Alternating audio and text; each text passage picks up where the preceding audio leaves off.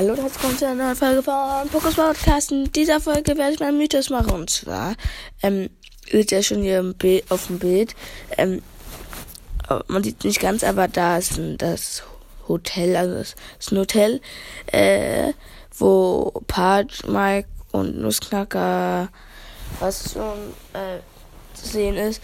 Und hier sieht man ja viel, da sieht man den Edgar-Schal oben, sieht man irgendwie so ein Fake Spike-Kopf, der da rumguckt, ein Spike-Luftballon, ein Primo-Luftballon, eine Ems, ähm, ein Poco, der Musik macht, und Mr. P, wo der zeigt, wo seine kleinen Roboter hingehen.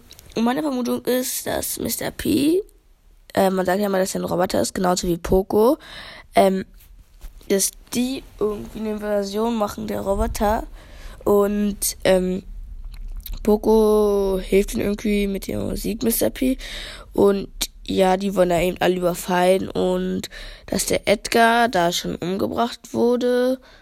Äh, da, und ja, kann auch sein, dass.